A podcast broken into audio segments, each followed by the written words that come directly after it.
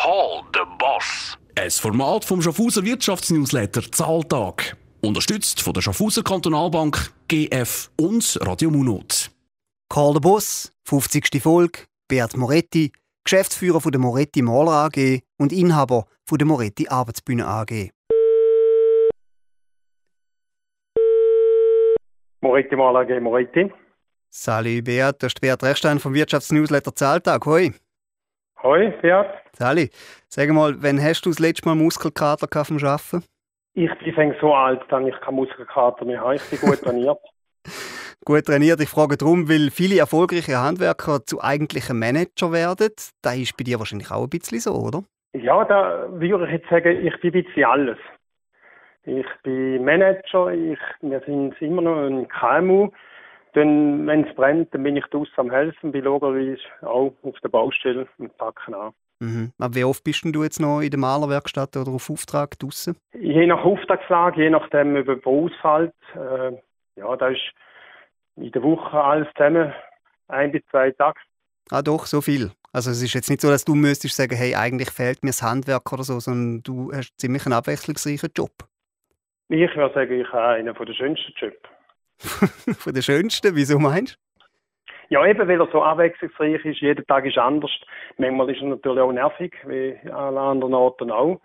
Es ist einfach sehr interessant. Es ist wirklich, es sind immer wieder neue und andere Aufgaben. Mhm. Und äh, hast du mal eine Betriebswirtschaftsausbildung gemacht? Oder, oder äh, was ratest du da solche, weißt, die sich selbstständig machen? Es gibt ja viele, die sich selbstständig machen als Handwerker und dann plötzlich auch ein Unternehmen führen. Das ist sicher noch ein schwieriger Prozess ein Unternehmer führen, würde ich jetzt mal sagen, in dieser Art, so wie wir es machen oder wenn ich es mache, äh, da ist einfach, da fährt man mal an, man macht sicher Weiterbildung, äh, da kann, ich sage zum Verarbeiter Meisterausbildung sein, kann, kann es auch wirtschaftliche Ausbildung sein, aber schlussendlich, man lernt es mit Erfahrung.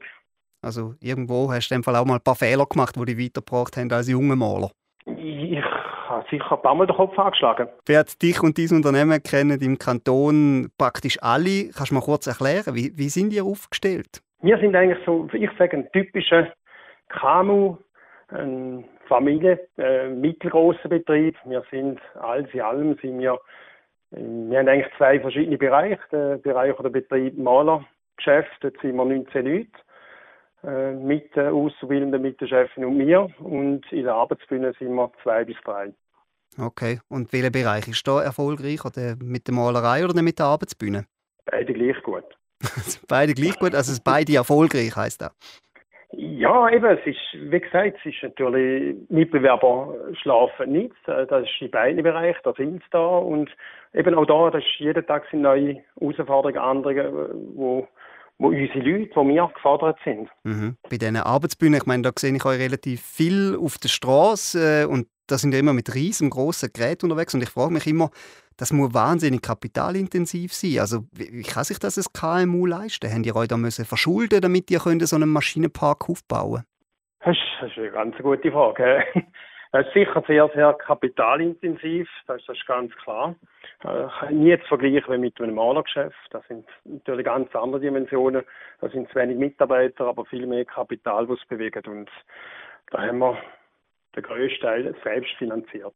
Okay, also das ist wirklich, das spricht für, für, für quasi die Arbeit, die ihr im Malergeschäft gemacht habt, bevor das andere aufgebaut habt.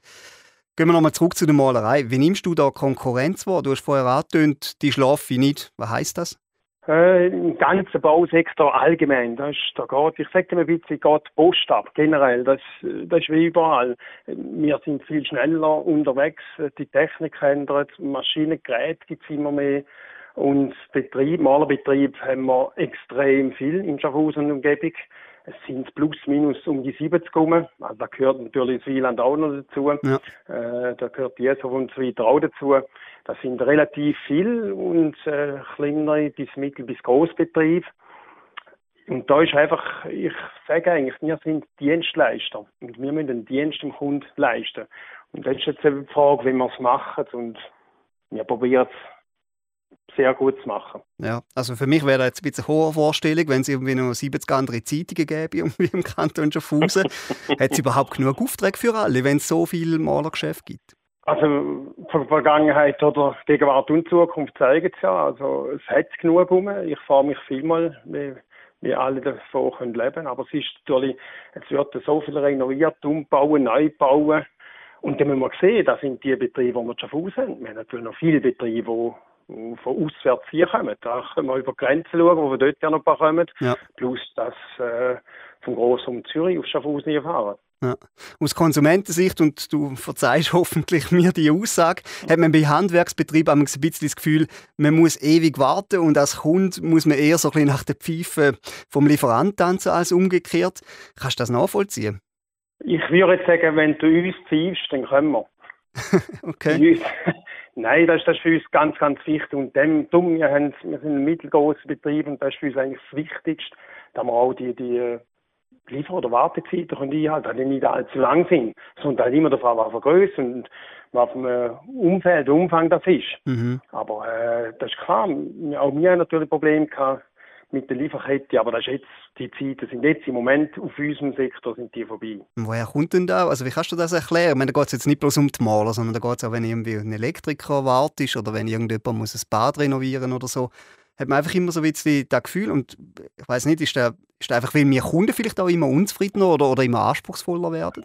Ich denke nicht unzufrieden, ich denke, die Ansprüche, wir machen jetzt aber bald 30 Jahre als Unternehmer für und äh, die Erwartungshaltung von der Kundschaft, das ist ganz extrem, wie sich die gewandelt hat. Das ist, ja, früher haben sie ihm angerufen und haben gesagt, äh, wenn hast du mal die Zeit, oder? Ja. Und heute sagen, dann kommst mhm. Das sind ganz andere Verhältnisse. Und da haben wir alle, alle damit zu kämpfen, dass es einfach viel, viel schneller geht. Äh, für das braucht es viel Personal. Äh, werden genug Leute ausbilden? Das ist ja immer ein Thema, ob man als Handwerksbetrieb auch genug Leute findet, die tatsächlich auch den Beruf erlernen ich muss ehrlich sagen, wir, das ist jetzt unser Betrieb, da haben wir uns eigentlich ganz, ganz groß auf die Fahne geschrieben. Seit 30 Jahren bilden wir Lehrlinge aus. Ja. Wir haben zwischenzeitlich sind es 38 Lehrlinge, die wir die letzten 30 Jahre ausgebildet haben. Äh, wir können nicht alle von Fachkräftemangel äh, jammern und machen. Das liegt an uns allen, an uns allen Unternehmern, da wir natürlich die Fachkräfte ausbilden und Aus Ausbildungsplätze zur Verfügung stellen. Ja, also da machen die ja eigentlich jedes Jahr? Ja, jedes Jahr mindestens ein und wenn es darum geht oder wenn es wirklich ein ganz, ganz äh, großes Bedürfnis ist, dann nehmen wir auch zwei. Aber sonst ist eigentlich ein Schnitt ist für uns die Größe ideal. Da können wir uns auch darum kümmern und gute Ausbildung anbieten. Äh, Lehrling, eben das, das, du, bist jemand, der sich auch im Gewerbe engagiert und Lehrlinge sind da ein Punkt und die regionale Verankerung ein anderer, äh, auch wichtig ist. Nimm ich an, also wie wichtig ist dir das Beziehungsnetz beispielsweise in der, Akquise? In der Akquise? Ist da viel auch so ein bisschen Mund-zu-Mund-Propaganda äh, und dass man sich dann so irgendwo auch Aufträge holt? Das Beziehungsnetz ist für uns natürlich ganz, ganz klar. Das ist äh, die oberste Priorität für mich. Also, dass einfach die Kundenzufriedenheit gibt natürlich wieder Leute, die von uns schwätzen, einen guten Job, gute Leute haben, die draußen arbeiten, sind nicht nichts, wenn wir hindurch gut sind und die vorne äh, sind, bringen die Leistung nicht. Das Beziehungsnetz, unsere Arbeit ummachen, das ist für mich natürlich ganz, ganz etwas Wichtiges. Mhm. Also das heisst, Von dem leben wir natürlich. Ja, das heisst, du musst auch ab und zu mal irgendwo einen, einen Gewerbeabbau oder so besuchen.